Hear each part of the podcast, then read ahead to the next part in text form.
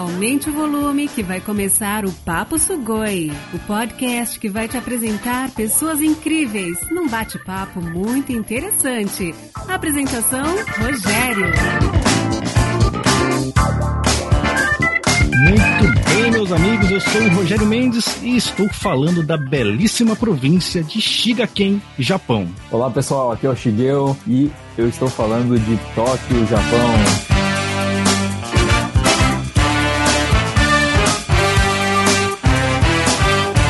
É isso aí, pessoal. Hoje a gente vai conversar com Shigeo Nakahara. Você vai conhecer a história desse empreendedor, desse coach de sucesso aqui no Japão. Ele saiu do Brasil com 20 anos e ele trabalhou durante anos como operário de fábrica, venceu várias dificuldades até conseguir realizar o seu sonho que foi de empreender. E hoje ele é um coach de sucesso aqui no Japão, bem requisitado. E aliás, se você não sabe para que serve coaching, Nesse bate-papo você vai ficar sabendo. Então fica ligado aí que o nosso bate-papo hoje vai estar tá muito legal e o Shigeo também ele vai falar sobre o livro que ele escreveu sobre relacionamentos. Então hoje o nosso bate-papo vai servir muito aí para inspirar a galera que está aqui no Japão, como você também que está aí no Brasil ou em qualquer lugar do mundo. Então fica ligado que hoje o bate-papo vai estar tá muito legal.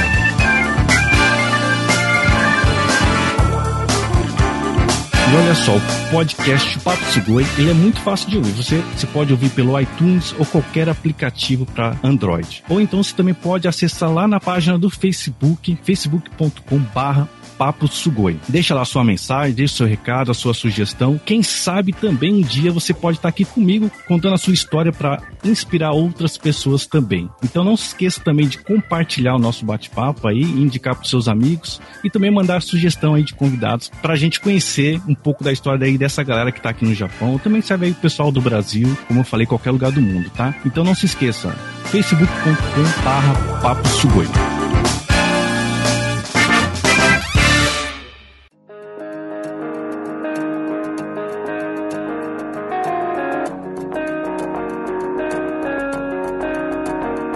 Muito bem, Shigel. Deixa eu já começar com você, como faço com o pessoal, uma pergunta indiscreta. Qual que é a sua idade, Shigel? Atualmente, 34 anos, Rogério.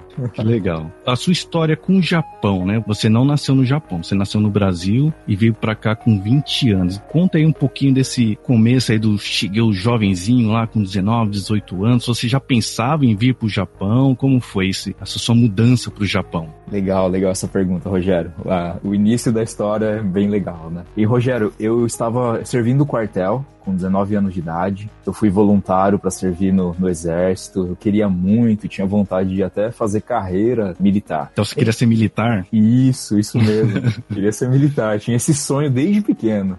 Ah, é? Ah. Com 19 anos eu servi como voluntário. Foi um ano assim que eu acredito que eu aprendi muita coisa. Só que eu também tinha um grande sonho de fazer né, a minha faculdade, ter o curso superior. E foi quando eu decidi deixar né, a carreira militar, deixar o quartel para poder fazer minha faculdade. Fui pesar na balança essas duas coisas e eu falei, eu acredito que fazer faculdade, o mundo lá fora, isso vai me dar um, uma vida assim diferente, totalmente diferente. Mas você tinha um curso em específico assim já se formar em alguma profissão? Ainda não, Rogério. Na época uhum. eu, eu queria fazer engenharia. Eu gostava muito de matemática. Eu me considero assim um pouco nerd, né? Então eu uhum. gostava muito de, de matemática, de estudar. E a área assim que eu tinha mais vontade de seguir era a engenharia. E como nós somos uma família grande, cinco irmãos, um casal de irmãos mais velhos, eles já estavam aqui no Japão. E logo que eu terminei o quartel, como uhum. não, não tinha capacidade ainda, né, de, de poder custear a minha faculdade, eles falaram o seguinte: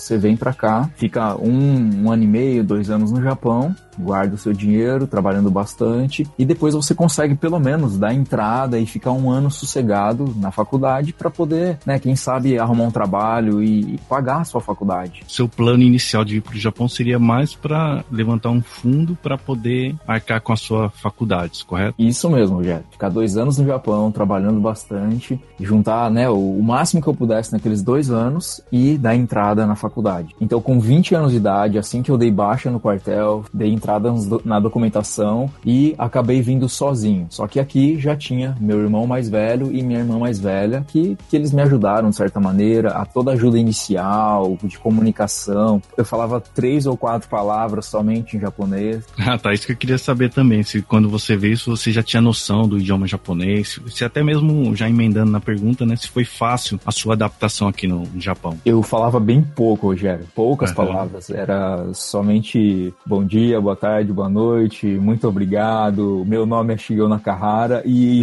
o interessante que eu cheguei a fazer um, algumas aulas particulares no Brasil e eu sabia falar a minha idade de forma diferente, né, do, do, do assim, porque 20 anos de idade, a palavra usada ela é diferente do, do comum, né, de se contar a idade, né. Eu aprendi, quando eu fui falar aqui pelas primeiras vezes, o pessoal falava assim, nossa, você fala muito, muito bem.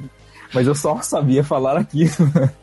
É, porque o normal o pessoal fala Nijusai, né? Que é 20 isso, anos. Mas isso. tem a forma, não sei se é correto ou se é mais formal, não sei como pode falar, que é Hatachi, né? Isso, isso mesmo. Então, é, quando eu dizia, ah, Hatachi desse, aí todo mundo fala, nossa, você fala muito bem. Poucas pessoas às vezes conhecem quem tem um pouco, é, pouco conhecimento de japonês, né? mas aí já chegou e já foi direto pra fábrica? Eu cheguei, eu não vim com um contrato de trabalho, Rogério. Uhum. Eu acredito que eu vim assim de uma forma diferente da maioria das pessoas. Então uhum. eu dei entrada no visto, a minha irmã, ela foi a responsável pela minha vinda. E quando eu cheguei aqui, então eu tive essa possibilidade de buscar trabalhos. Uhum. Então eu fui perguntando em empresas, é, até que eu fui indicado para um, uma empresa. Eu fiz uma, uma seleção inicial, né, disse que não sabia falar o idioma, e mesmo assim eles me contrataram. Acredito que por ser jovem e o trabalho era corrido, pesado, então eles falaram: é esse mesmo. Vamos ver aqui como que você pensava nessa época. Que você era um jovem sossegado, já tinha essa visão de futuro como você tem hoje, de essa consciência de que você pode fazer o seu futuro. Você já era um rapaz mais ligado, mais antenado nessa época? Não, Rogério, muito pelo contrário. Eu acredito que até os meus 28, 29 anos de idade eu era bem perdido. Totalmente tá perdido. Sério? Sim. Nessa época, Rogério, com, com 20 anos de idade, a única coisa que eu realmente olhava para o meu futuro era eu quero fazer a minha faculdade. Esse era, um, era o único objetivo, o único sonho assim mais concreto que eu tinha. E ainda como Entendi. eu te disse, eu não sabia exatamente qual curso, qual faculdade que eu iria ainda fazer. Então você já veio com esse pensamento, trabalhar para fazer a sua faculdade e depois ir seguindo conforme for andando o barco, né? Isso mesmo.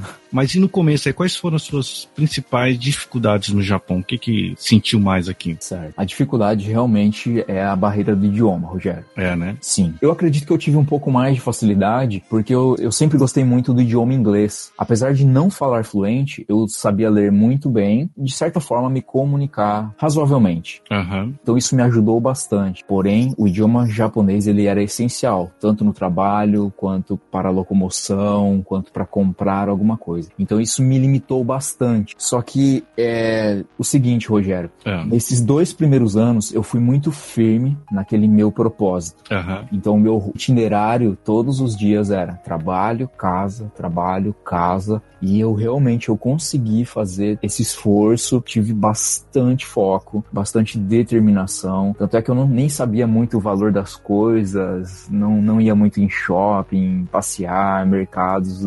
Como foi o decorrer de tudo isso aí do, do seu trabalho? Surtiu efeito ou você mudou de ideia, mudou de planos no meio do caminho? Como é que foi? A princípio não mudou de planos, Rogério. Uhum. Eu entrei num trabalho trabalhava só à noite e o único dia de folga era aos sábados. Todos os dias 12 horas de trabalho. Então eu tinha um salário de, no mínimo, todos os meses, 350 mil ienes. Era um belo salário. Aí pro Brasil, o pessoal que tá no Brasil, 350 mil ienes é equivalente, vai, 3 mil dólares, 3.200 dólares por aí, né? Exato. E esse era o mínimo, Rogério, que eu recebia Olha nos aí. meses mais fracos. Cheguei a tirar até mesmo 500 mil ienes neste trabalho. Que beleza, hein? Mas também tava trabalhando bastante, né? bastante. Só que como tinha acabado de sair do quartel e era jovem, né? Mais jovem do que hoje, tinha bastante gás, bastante empolgação. Realmente estava empenhado naquele propósito. O que aconteceu foi o seguinte, Rogério. Uhum.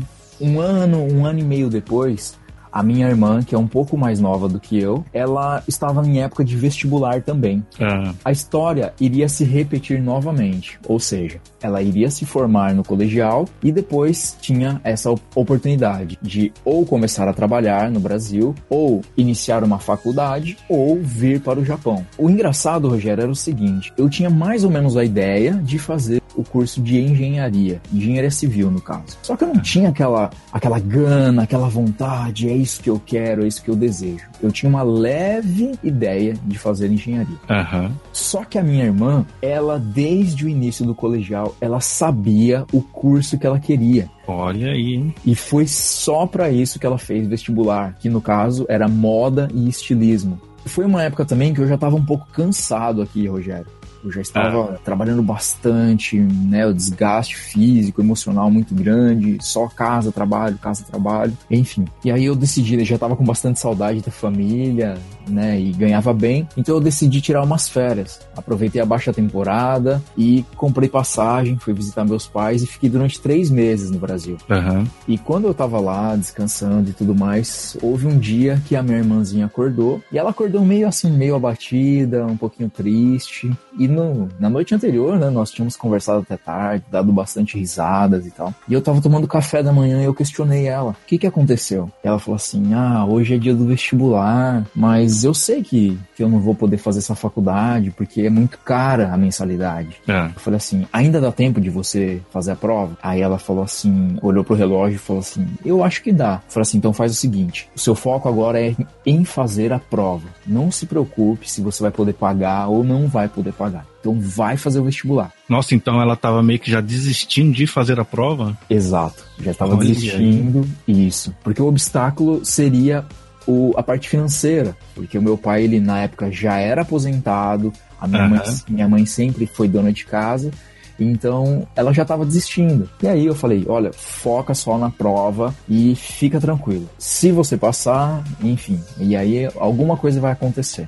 E para grande surpresa, ela passou no vestibular, foi aprovada. Eu conversei com ela e com meu pai e eu disse assim: Você realmente deseja fazer a faculdade? Você gostaria? Se você tivesse a oportunidade, se a parte financeira não fosse um problema, você gostaria de estudar? E aí ela, ela disse que sim, que gostaria muito, que é o sonho dela, o grande sonho da vida dela era fazer essa faculdade. Então, como eu já estava trabalhando aqui, Rogério, já conhecia o sistema do Japão, sabia das dificuldades, principalmente a barreira do idioma, sabia que mulheres recebiam um salário menor do que os homens. Então eu Aham. pensei assim, se ela for pro Japão também, vai sofrer bastante, a história vai estar se repetindo, a família inteira vai acabar vindo aqui pro Japão. E eu falei assim, Aham. eu vou parar esse ciclo agora. Olha aí, hein? Então foi quando eu fiz, né, em japonês a palavra seria yakuso, né, eu fiz esse compromisso tanto com a minha irmã quanto o meu pai, né, todo mundo faz um, um esforço daqui e dali e nós vamos conseguir que você se forme. Um irmão de Isso. ouro, hein? É, acredito que sim. E retornei com outro, outro gás, com outro foco pro Japão. Ali eu estava deixa, abrindo mão temporariamente do meu sonho, Rogério, para Aham. poder ajudá-la no dela.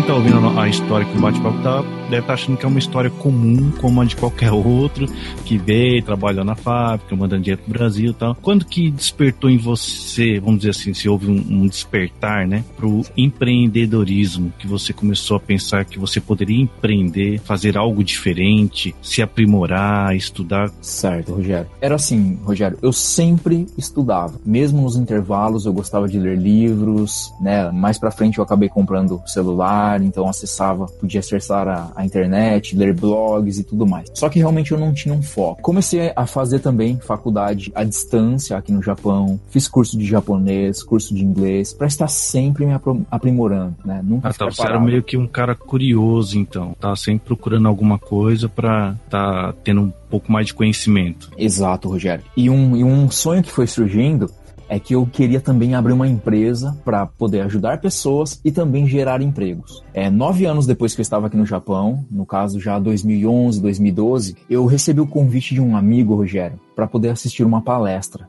É.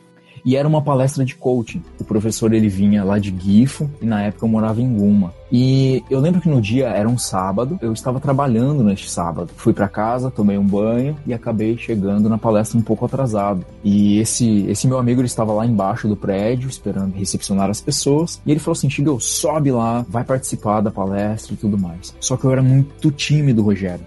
então você era um cara mais reservado, você falava pouco, era tímido mesmo? Sim. Eu tinha medo de falar em público, eu tinha vergonha, tinha medo de ser criticado, era tinha baixa autoestima, enfim, era um pacote. Era low profile. low profile, exatamente. Então eu fiquei com vergonha de entrar na sala atrasado e já tá todo mundo lá participando. Só que ele insistiu. E eu até entendo por que, que ele insistiu.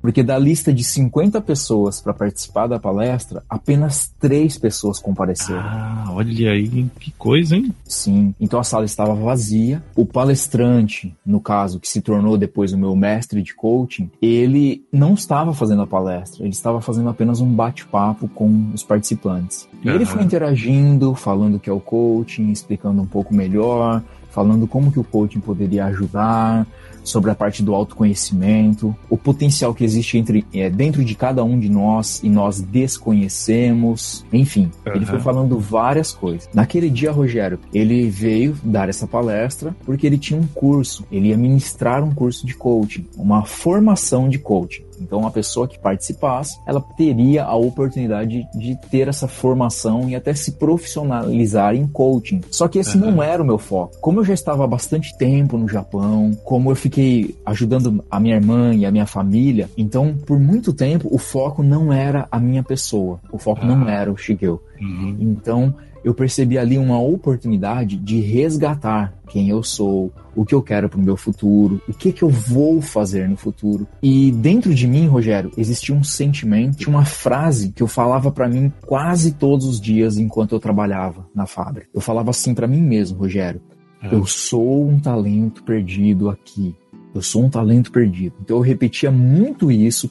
Por quê? Porque eu já não estava mais satisfeito apesar de ganhar bem, ter um bom salário, apesar de já dominar o, o trabalho, falar bem melhor o japonês, conseguir me comunicar, mas eu pensava assim, eu tenho bastante potencial. E eu sei que o meu final não é aqui na fábrica. Tem muita gente mesmo, que às vezes eu olho e vejo, puxa, essa pessoa tem um talento tão grande, ela poderia estar fazendo mais que isso, né? Mais que apertar um parafuso, mais que estar tá batendo esse cartão, né? Exatamente. E acredito que muita gente que está ouvindo a gente, acho que já se repetiu essa frase. Sim, Rogério. E se você está ouvindo isso, essa mensagem, continue porque ela vai te tocar. Eu vou confessar para você, Rogério, eu jamais me imaginei empreendedor, eu jamais me imaginei coach, eu jamais imaginei que a vida traria tantas oportunidades quanto as, as que eu estou vivendo agora. Então, eu decidi arriscar, decidi é, aceitar o convite daquele professor, fui fazer o curso de coaching sem a noção, sem realmente ter o desejo de me tornar um coach era algo novo para você também, né? Aí você foi conhecendo o curso, foi conhecendo o que, que um coach faz, ou o que, que seria, né? Ou como se tornar um coach e como é que foi esse aprendizado para você? Certo. Então, depois daquela palestra, eu entendi o seguinte, que o curso de coaching, ele poderia ajudar no autoconhecimento e ajudar a ter maior clareza sobre meus desejos e até mesmo sobre os caminhos para alcançar esses sonhos e desejos. Chegando no primeiro dia de curso, Rogério, uhum. eu tive acesso, dentro do coaching nós dizemos ferramentas. O que, que são as ferramentas de coaching? São testes, questionamentos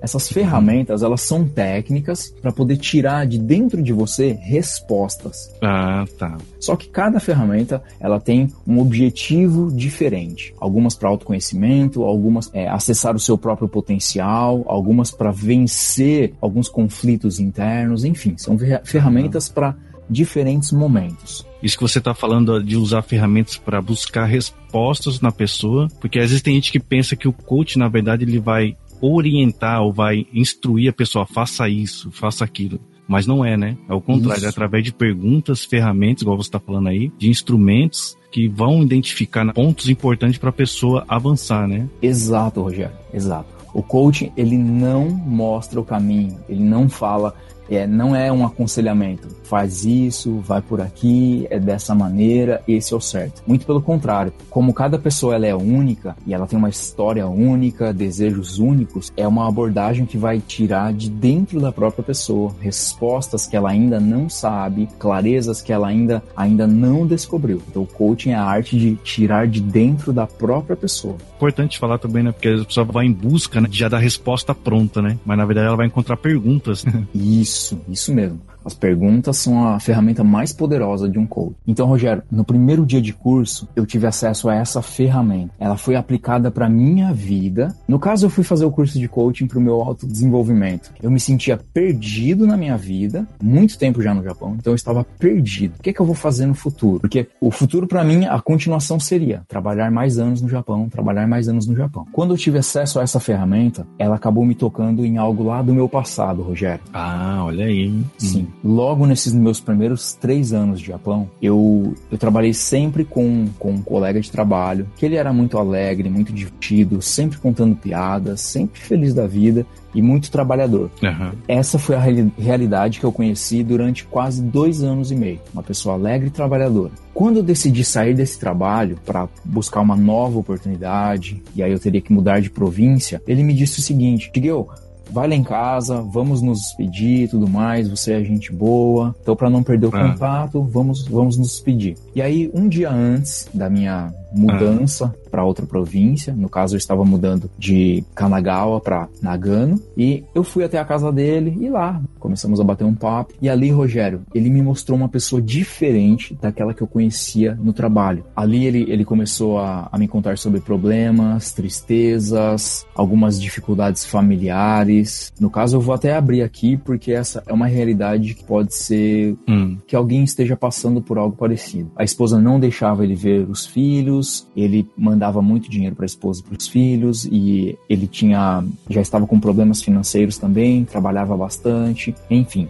Então ele estava entrando num ciclo bastante negativo e problemático. Então ele era bem diferente daquele cara que você conhecia na fábrica, igual você falou que era alegre, brincalhão, trabalhando pra caramba e na casa, quando lá conversando com ele, você viu esse outro lado então, né? Exato, Rogério. E como eu era jovem, na época eu tinha 23 para 24 anos de idade, eu não tinha experiência de vida. O que, que eu poderia dizer para um homem casado, para um pai que estava é, né? passando né? esses problemas? Então, a única coisa que eu fiz foi ouvi-lo e no final dizer: Poxa, vai ficar tudo bem, vai dar tudo certo, as coisas vão se resolver. Essa foi a única coisa que eu pude dizer para ele naquele momento. E quando eu me mudei, Rogério, né? Nós nos despedimos, eu me mudei, comecei a trabalhar. Seis meses depois, mais ou menos, acessando a internet, eu recebi um e-mail de um outro amigo em comum. Uhum. Lembra de tal pessoa e tudo mais que trabalhava conosco? Eu, claro que eu lembro, lembro sim. E aí no e-mail estava escrito assim: então, ele acabou tirando a própria vida dele.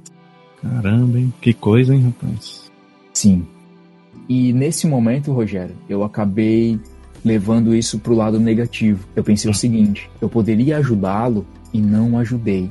Eu poderia ter feito mais e não fiz.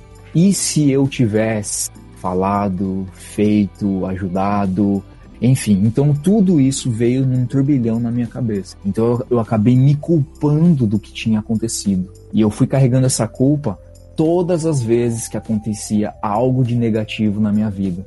Por exemplo, se eu perdia um trabalho, ou então se eu, se eu brigava no meu relacionamento amoroso, e eu ficava pensando assim: é, isso aqui é um castigo de Deus, por quê? Porque eu não ajudei o meu amigo quando eu tive a oportunidade, e agora eu estou sendo castigado. E foi quando, né, aí vem a ligação. Foi quando, dentro do curso de coaching, com aquela ferramenta, eu pensei o seguinte: através deste conhecimento, eu poderia ajudar o meu amigo. Então a gente pode fazer uma, uma ilustração de que naquele momento que você estava com ele, Sim. Você seria um cara sem igual um mecânico quando tá na frente de um carro, mas não tem as ferramentas para poder fazer uma, vamos dizer aqui entre aspas, manutenção ou tentar consertar. E agora você se via com essas ferramentas na mão e fala, puxa vida, seriam as ferramentas que eu poderia estar utilizando naquele momento. Perfeito. A comparação que você fez é perfeita. Eu era um mecânico sem ferramentas e queria ajudar só não sabia como. Foi naquele momento, Rogério, que a minha intenção ela mudou e eu disse assim para mim mesmo: eu não posso mais salvar aquele meu amigo. Só que a história dele me marcou e hoje, tendo as ferramentas, tendo os conhecimentos e claro, eu vou me aprofundar muito mais, eu vou me tornar um coach. Não sei como, não sei o que eu preciso, mas eu vou me esforçar, eu vou me tornar um profissional nessa área e eu não vou permitir mais que aconteçam histórias como a deste meu amigo. Eu vou me tornar coach e ajudar o maior número de pessoas que eu puder durante toda a minha vida.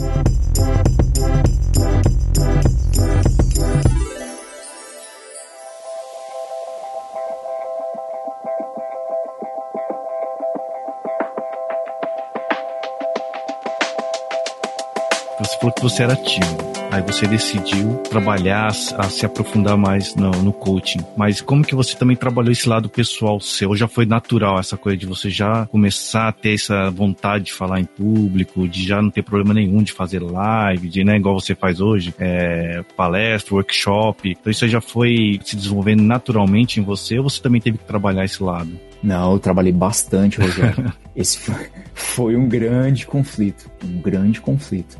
Porque às vezes o cara que já tem facilidade, que já fala bem, às vezes já é uma mão na roda, seguindo, já vai fazendo. Agora você aprende todas essas ferramentas, fala, cara, mas eu tenho que pôr em prática, eu tenho que melhorar a minha comunicação, né? Então tem que trabalhar também esse lado, né? Como é que foi? Foi isso mesmo, Rogério. Eu tinha muito esse conflito timidez e todo aquele pacote, né, de baixa autoestima, baixa autoconfiança, enfim. Eu tinha, Rogério, eu tinha ótimas ferramentas e ótimos conhecimentos. Eu dizia para mim mesmo, eu não posso ficar com isso guardado. Isso aqui precisa passar para frente. Outras pessoas precisam ser ter conhecimento disso. Então foi onde que eu vi os meus obstáculos, as minhas limitações como algo muito pequeno perante aquilo que eu poderia realizar, perante a ajuda que poderia ser é, de grande valia para a sociedade, para as pessoas, para os brasileiros aqui no Japão. E uma das melhores técnicas que eu utilizei para vencer isso, Rogério, foi colocar datas nas palestras e nos é. encontros e até mesmo nas lives, porque eu sabia que se eu desse, se eu fizesse esse compromisso, mesmo com medo, mesmo com toda a vergonha, eu teria que fazer. Porque tá marcado, né? Não tem como isso. voltar. isso, isso mesmo.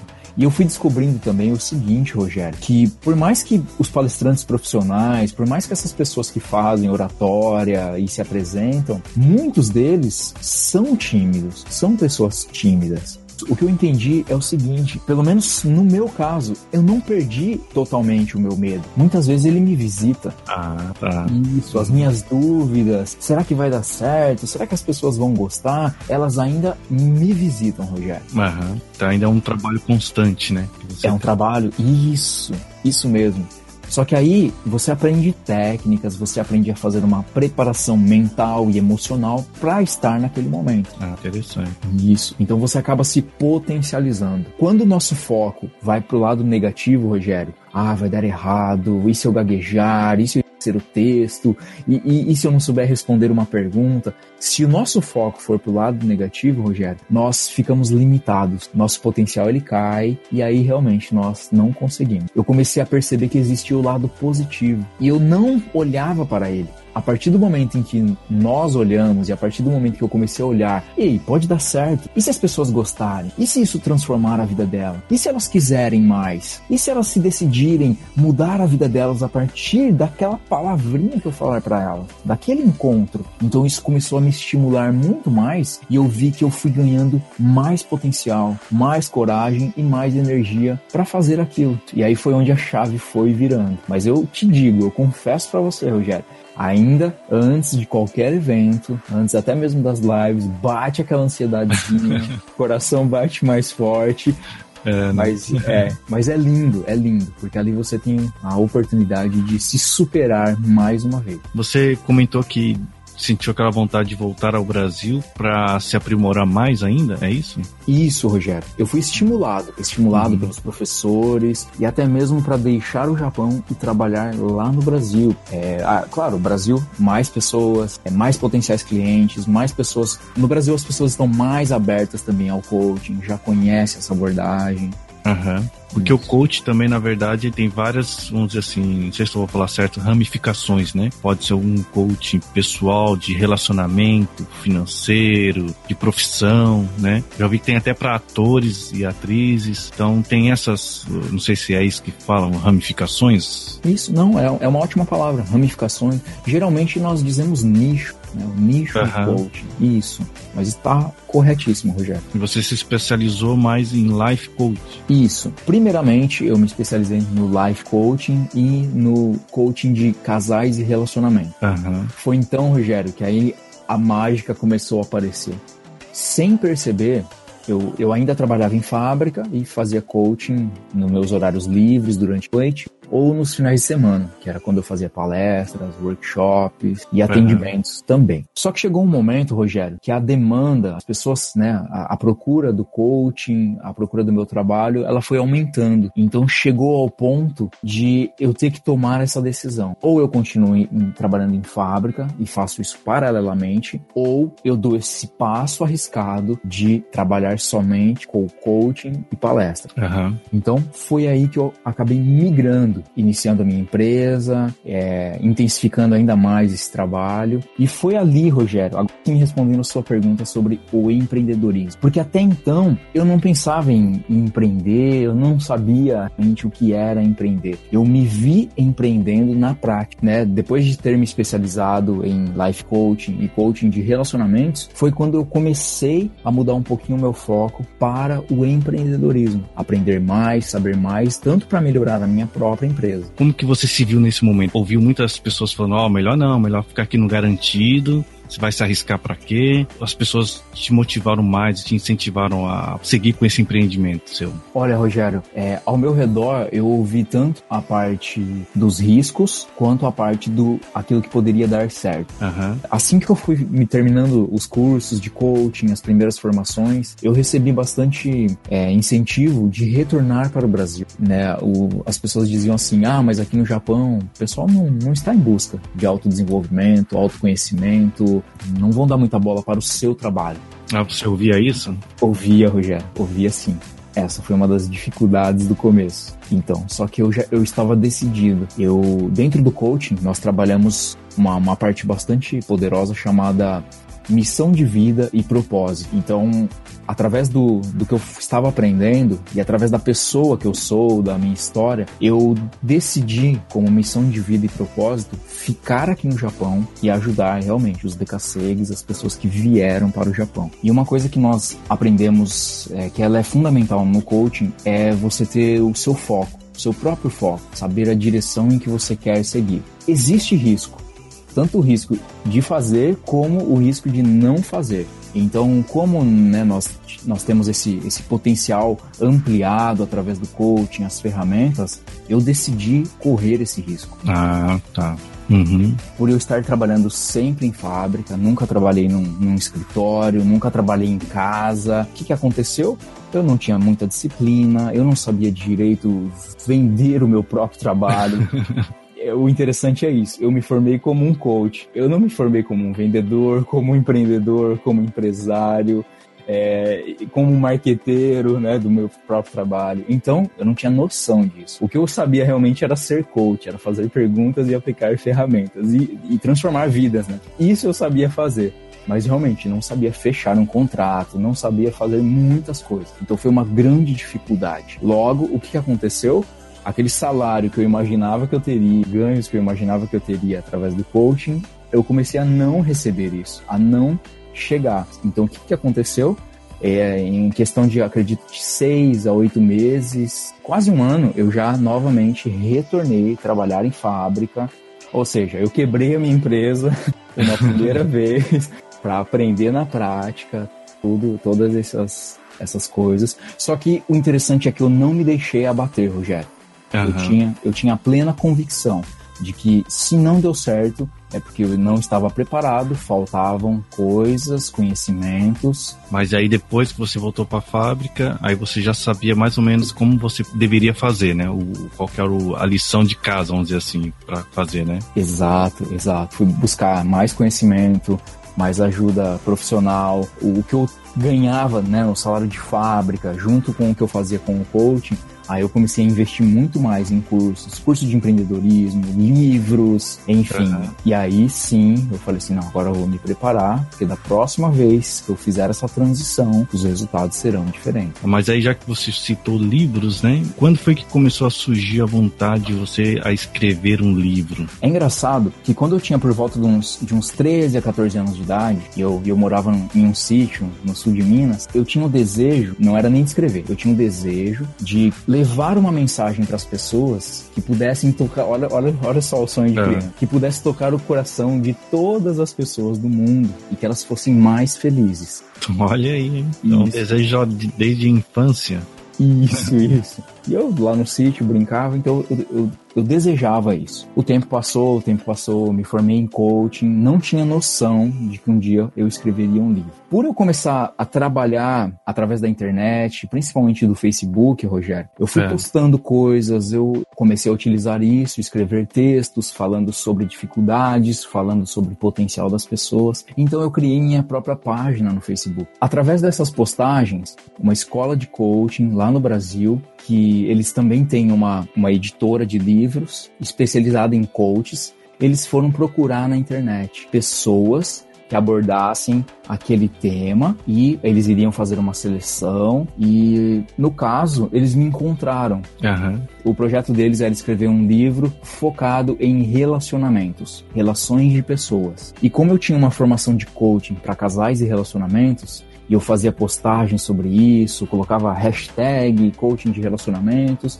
eles me encontraram. Então foi onde a, a, a oportunidade aconteceu. Olha aí, então a oportunidade encontrando a preparação, então, hein? Exato, Rogério. Então, é o que foi... muitos diriam que foi sorte, né? Foi sorte, exato, exatamente. Só que não foi algo programado. Você planejou, essa era uma. Fazer meta. de propósito, né? Sim, realmente foi o, foi o acaso, foi uma consequência né, de ambas as partes. É, houve uma seleção de quem seriam as pessoas, quais seriam os capítulos, o tema que cada pessoa abordaria.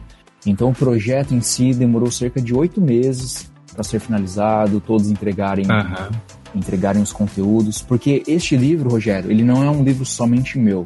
Isso, é um livro, uhum. é um livro de coautoria onde cada coach, no caso nós somos 28 coaches, cada coach abordaria um tema em específico, uma, uma dificuldade, um problema em específico. Então ficou tipo um capítulo para cada? Exatamente, um capítulo para cada pessoa. Interessante, então. E a propósito, né, você está ouvindo o podcast, acessando o, a descrição desse episódio, você também vai achar um link para quem quiser comprar, adquirir o livro do Shigeo aqui no Japão quem está no Brasil, como que faz para comprar, Shigel? Tem como também? É possível encontrar nas livrarias e fazer pedido sim. O Poder dos Relacionamentos, editora SAF. Tá bom, pessoal? Então não deixa de conferir isso aí. Mas é, o Shigel, então já que a gente está falando do livro, você sim. foi pro Brasil também no lançamento, né?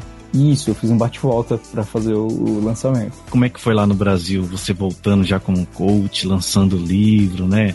É, participando de sessão de autógrafo lá. Como é que você se sentiu nesse momento? É ótimo, Rogério. É ótimo. Você voltar para o seu país é diferente de como você saiu, com, com uma nova perspectiva e ter essa, essa receptividade das pessoas é, é coisa de outro mundo. E eu fiz aqui também o lance livro aqui no Japão, até eu, assim, dos próprios amigos, as pessoas ao redor, elas comentando assim: é, não, nossa, eu nunca participei de um lançamento de um livro livro, então as pessoas até me perguntavam com que roupa que eu tenho que ir, como que eu tenho que fazer, sabe? Então realmente era algo muito novo, tanto para mim quanto para as pessoas. Então, uhum. foi, foi um momento assim muito gratificante, Rogério. Eu digo que todo aquele esforço, as horas estudadas, as, é, as limitações de você, por exemplo, fazer a escolha, e agora eu invisto num livro, eu invisto num curso, eu compro alguma coisa na minha casa, mim, ou eu vou passear, sabe? Vale muito a pena, Rogério. São esses, esses momentos, eles valem todo o seu esforço, toda a sua dedicação.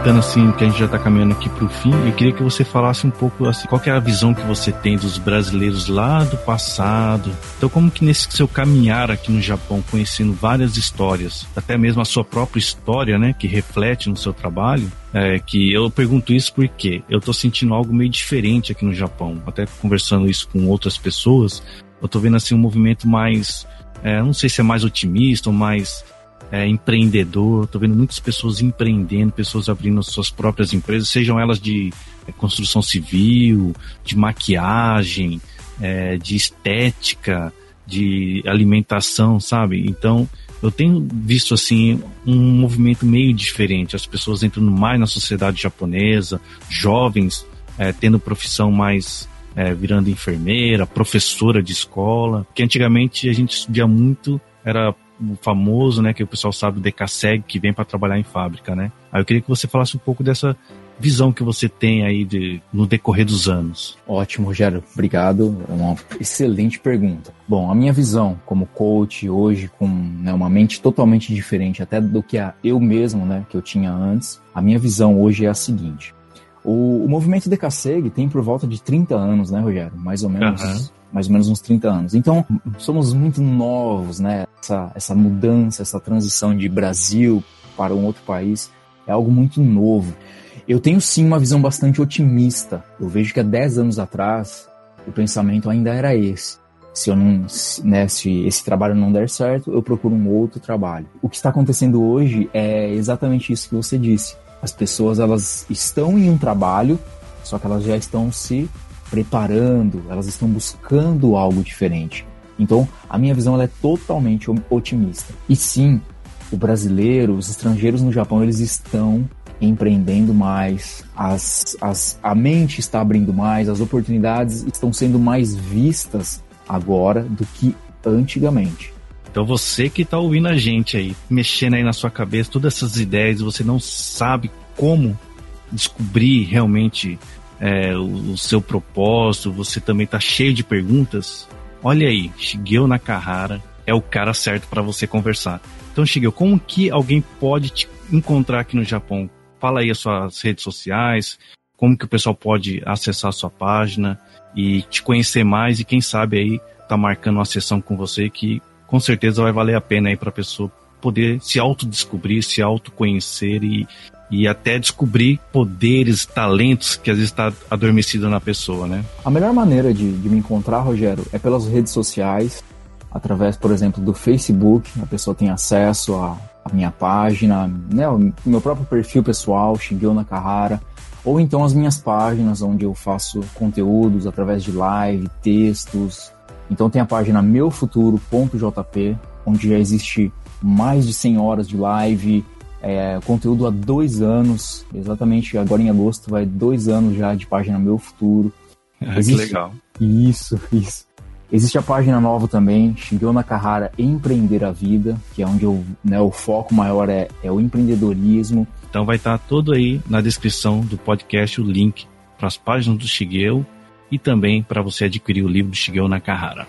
Beleza, pessoal?